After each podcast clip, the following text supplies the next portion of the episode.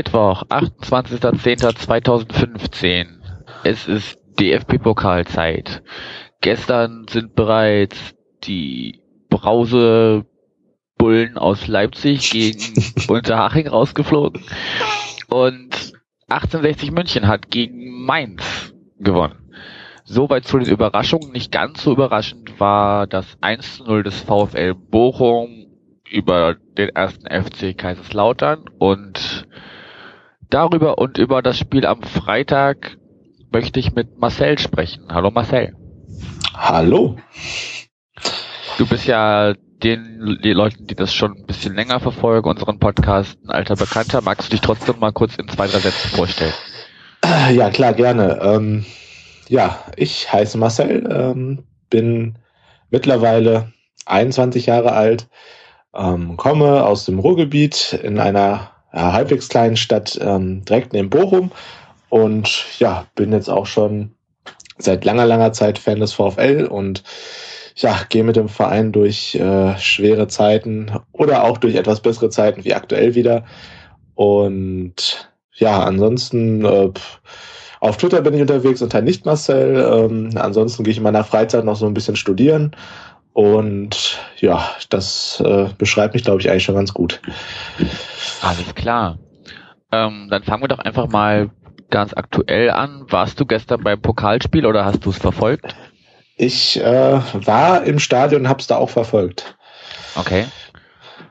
War das so eine souveräne Leistung, wie es in den Medien gesagt wird, oder hast du das anders gesehen? Nein, absolut. Also ähm, in den ersten paar Spielminuten hatte man noch so den Eindruck, dass Lautern äh, den VfL so ein bisschen in, in die eigene Hälfte drückt, aber spätestens so ab der 15. Spielminute, 20. Spielminute hat der VfL das Spiel dann komplett an sich gerissen und ja, es war dann eigentlich auch nur eine Frage der Zeit, bis dann mal irgendwann das erste Tor fällt und ja, das hat äh, Chris Löwe äh, uns dann ähm, ja ins, ins eigene Tor gelegt und somit haben wir das Ding dann auch 1-0 gewonnen und es hätte eigentlich auch hätten wir ähm, ein bisschen konsequenter gespielt und unsere Chancen ein bisschen besser genutzt, dann hätten wir das Ding auch ja, verdientermaßen vielleicht auch 2 oder 3-0 gewinnen können. Also von Lautern kam da wirklich gar nichts. Sie standen nur hinten drin und in den letzten fünf Spielminuten haben sich da mal ein bisschen nach vorne getraut, aber wirklich Gefahr haben sie eigentlich zu keiner Zeit ausgestrahlt. Okay. Gut, nun ist ja Tordifferenz äh, bei Pokalspielen relativ wurscht. Da fragt ja am Ende keiner mehr nach.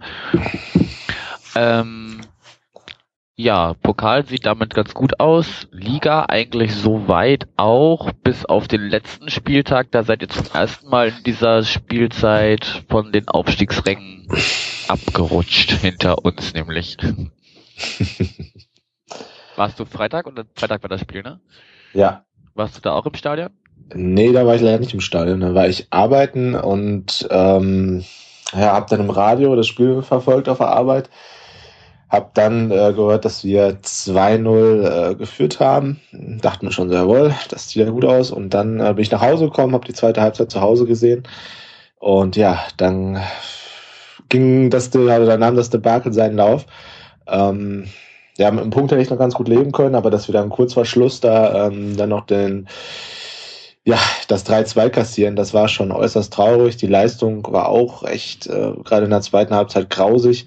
Die Mannschaft hat das Spielen komplett ähm, ja, eingestellt und gerade men mental ähm, hatte man so den Eindruck, dass man äh, mental da ja irgendwie angeschlagen war und nicht mehr konzentriert war. Vielleicht so ein bisschen dachte, ja, okay, das ein Selbstläufer jetzt, wir führen 2-0. Das ist ja auch nur der FSV Frankfurt hier. Ähm, die können wir jetzt einfach mal weghauen. Ähm, tja, aber so ist es nun mal in dieser zweiten Liga. Ähm, bis auf einige wenige Ausnahmen gibt es Mannschaften, die eigentlich fast alle ungefähr auf einem Niveau sind und wo dann eben so die Tagesform entscheidet.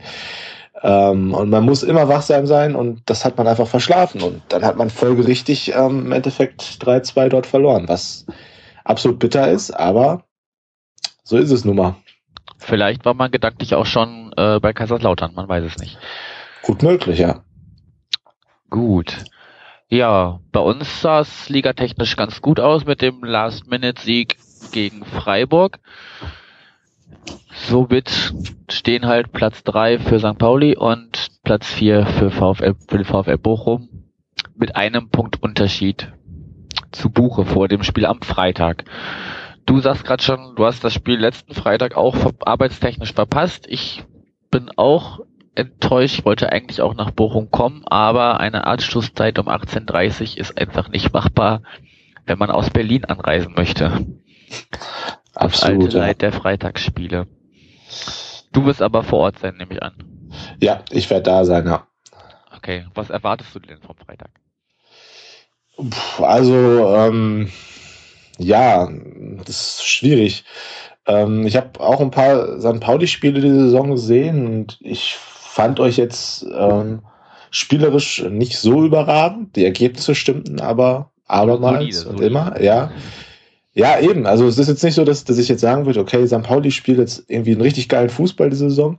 Ähm, und es ist jetzt total überzeugend, ähm, aber die Ergebnisse stimmen einfach.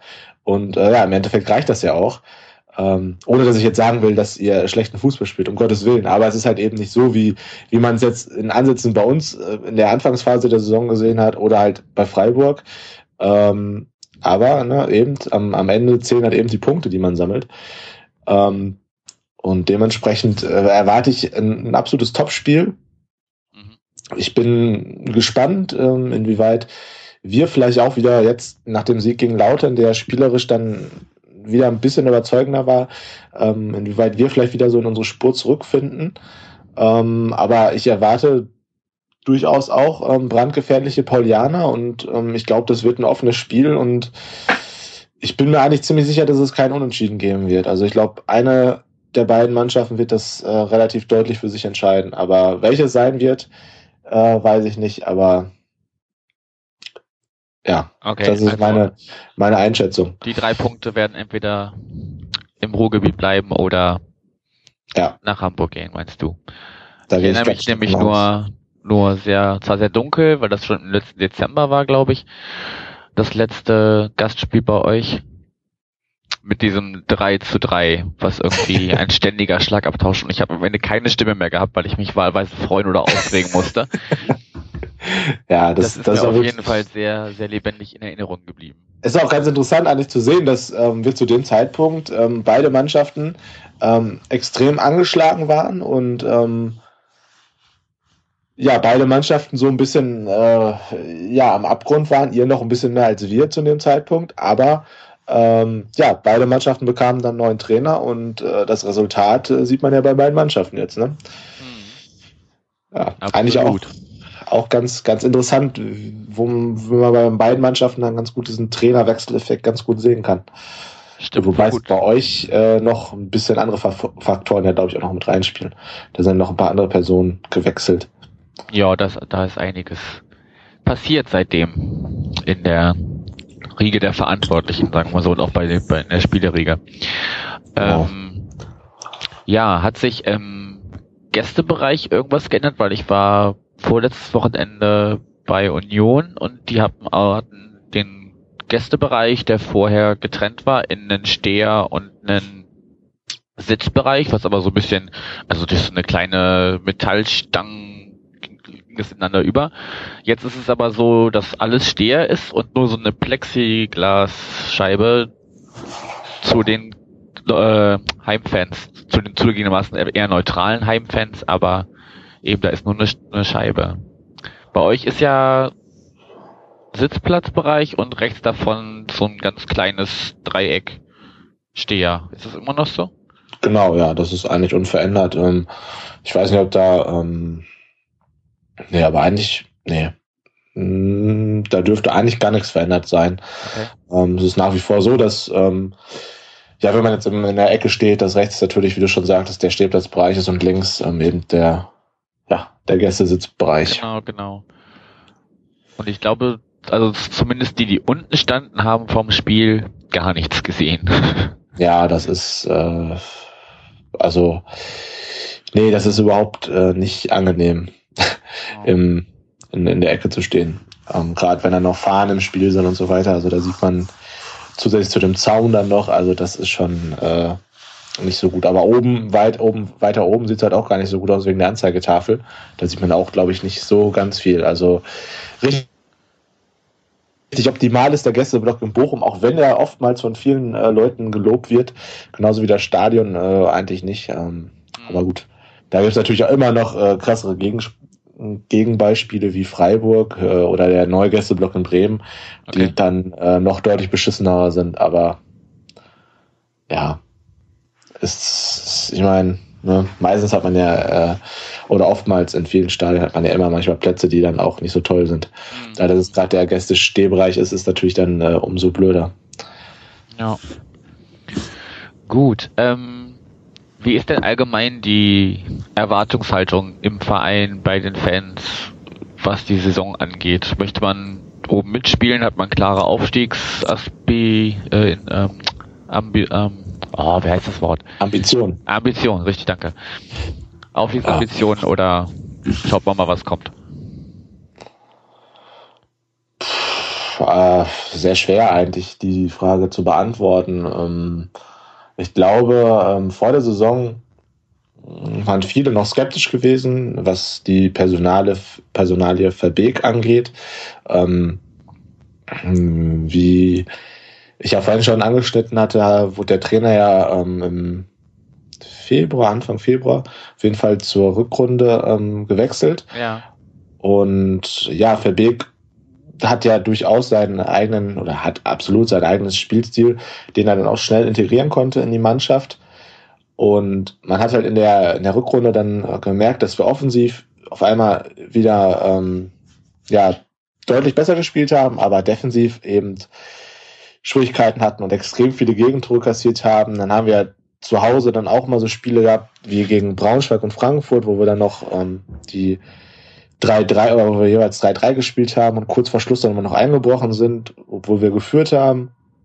Ähm, das war dann halt immer schon extrem bitter. Und die Balance zwischen Defensive und Offensive stimmte halt überhaupt nicht. Und ähm, viele haben halt befürchtet, dass es ähm, dass das eben ein großes Problem von der Verbig-Philosophie ist und dass man das eigentlich auch nicht wirklich rauskriegt. Und dementsprechend war es eigentlich auch sehr, sehr spannend zu sehen, wie wir in die Saison starten. Und ähm, ja, es ist ja bekannt, wie es dann im Endeffekt gelaufen ist. Wir waren ja extrem viele Spiele ohne Niederlage, ähm, haben Woche für Woche gewonnen und haben hervorragende Leistungen gezeigt, dabei auch wenige Fehler hinten gemacht und nicht viele Tore kassiert. Und dementsprechend ähm, muss man schon sagen, dass die Anspruchs, äh, äh, der, der Anspruch der Fans schon ein bisschen gestiegen ist. Und äh, man muss sich natürlich auch fragen und, und auch die Frage stellen, ob man diese Saison eventuell ganz oben angreifen will. Mhm. Ich gehe stark davon aus, dass ähm, das intern kommuniziert werden oder kommuniziert wird, auch wenn es nach außen hin immer noch heißt, dass man keine klare Zielvorgabe hat. Aber ähm, man muss auch mal realistisch sein. Ähm, diese Saison hat man die Chance, wenn man so weitermacht wie bisher.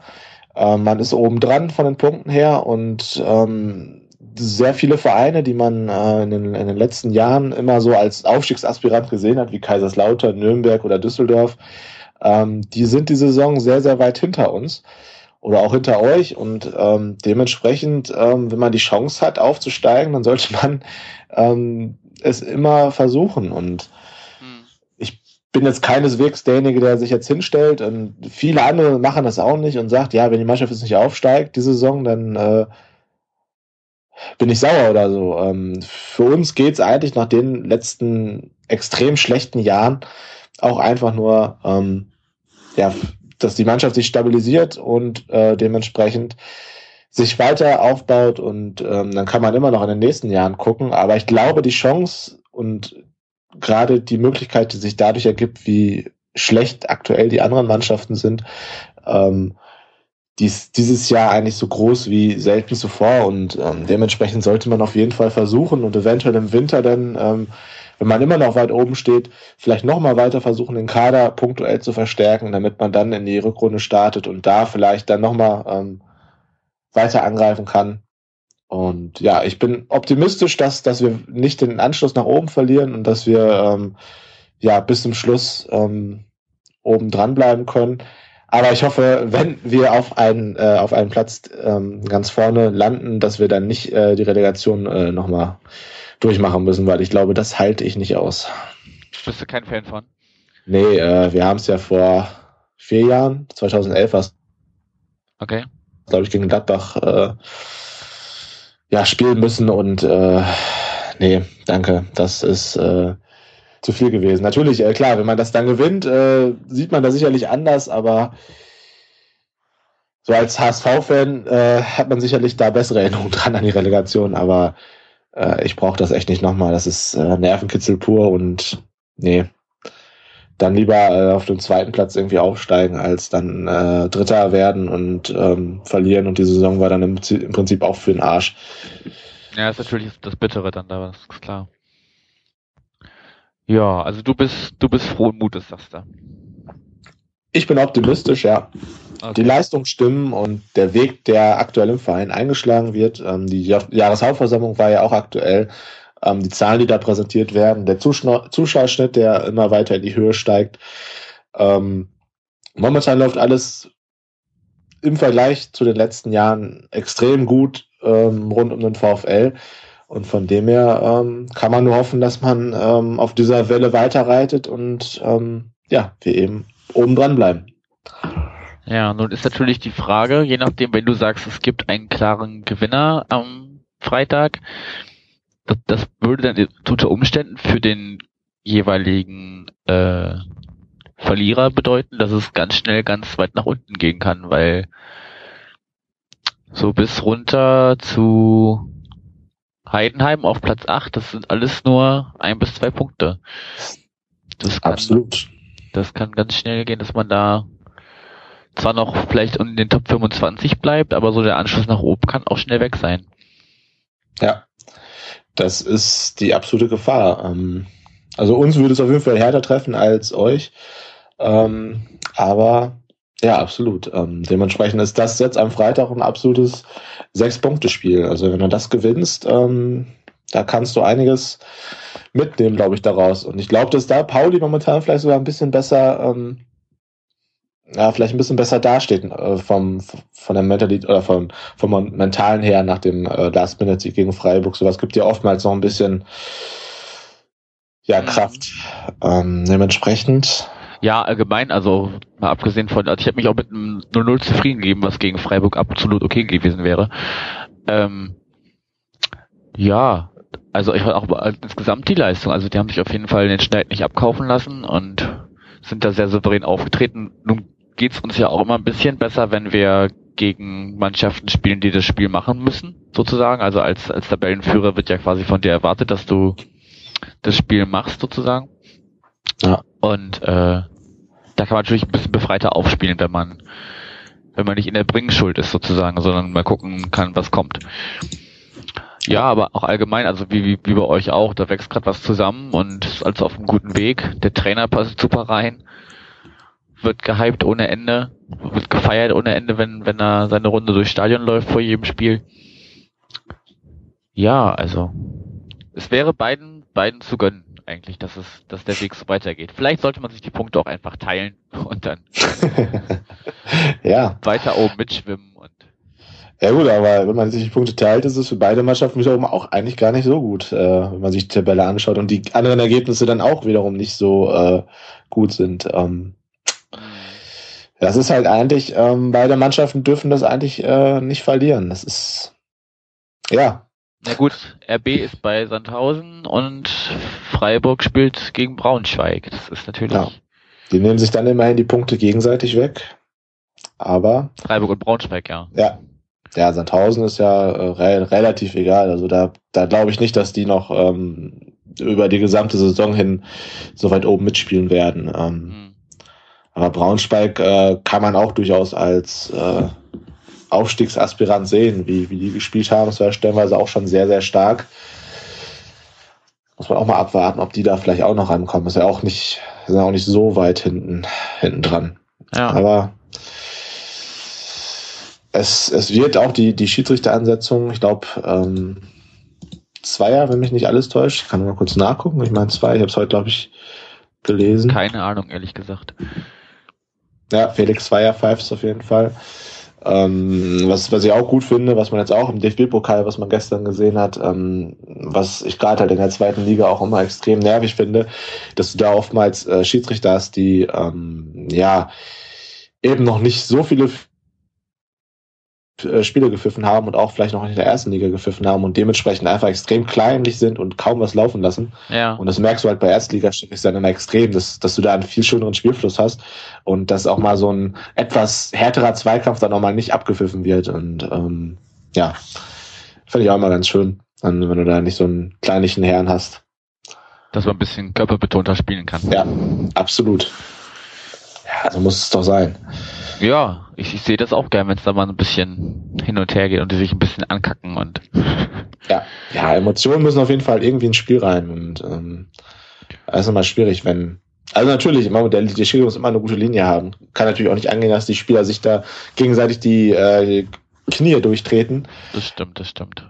Aber ähm, ja, gerade auch bei solchen Ansetzungen ähm, braucht man halt auch solche Schiedsrichter, ähm, die dann eben ein bisschen besser sind und ein bisschen höhere Erfahrung haben. Ähm, Gerade gegen Leipzig hat man das bei uns auch gesehen, dass der Schiedsrichter mit dem Spiel ein bisschen überfordert war und das war halt auch ein eher No-Name-Schiedsrichter. Und deswegen, das ist mir auch gerade nochmal so richtig aufgefallen. Ja, die haben halt auch ein Altersproblem, ne? Da steigen jetzt irgendwie viele, Ja, klar. viele gehen altersbedingt raus und der, der Und- Nachwuchs muss sich halt irgendwie seine Sporen verdienen, so. Muss man mal sehen. ganz genau so ist es. Da müsst ihr halt ein paar Mal auf den Deckel kriegen und dann wird das schon. Gut, dann bin ich gespannt auf Freitag. Wie gesagt, ich wäre gern da gewesen, aber das ist zeitlich einfach echt nicht drin und immer Urlaub nehmen, um freitags irgendwo hinzufahren. Geht halt auch. Ja, es ist äh, also einfach nur ähm, völlig für den äh, Allerwertesten, was äh, die Spieltagsansetzung da manchmal ähm, heraus, äh, was die da herauszaubern. Ähm, Ja, ja. wir müssen auch so auf Freitag spielen und dann auch immer ähm, so ein bisschen weitere Spiele. Gut, wir haben ja sowieso aktuell eigentlich kaum ein, ein nahes Spiel mehr, bis auf Düsseldorf und Bielefeld. Hm. Ähm, ja, ist glaube ich Frankfurt ähm, mit das nä- nächste dann schon wieder. Aber nee, ähm, das ist, also allgemein die Zeit 18.30 ist halt echt, das schaffe ich ja selbst nicht mal, wenn ich arbeiten muss an den meistens dann. Ja, und ich verstehe es halt nicht. Also es ist das Spiel des Dritten gegen den Vierten. Also es ist, naja, Ja, also das hat sich ja eigentlich auch schon abgezeichnet, als das terminiert wurde, dass die beiden Vereine zumindest im oberen Drittel spielen. So. Ja. Naja, muss man nicht verstehen, muss man so hinnehmen und kann halt nicht alles mal haben. Ja. Gucken, ob es im April besser ist oder ob die das auch dann wieder irgendwie das Rückspiel dann auch wieder doof terminieren. das stimmt. Hoffen wir das Beste. Okay. Dann danke ich dir erstmal fürs Gespräch und ähm, wir hören uns dann einfach bei Zeiten, wenn der Spieltag gelaufen ist und man guckt, wo man nach dem Spiel so steht. Ja, absolut. Ich wünsche ein gutes Spiel Ebenso? und mögen die drei Punkte beim Besseren bleiben. Alles klar. Mach's gut, schönen Abend. Dir auch. Ciao. Valeu!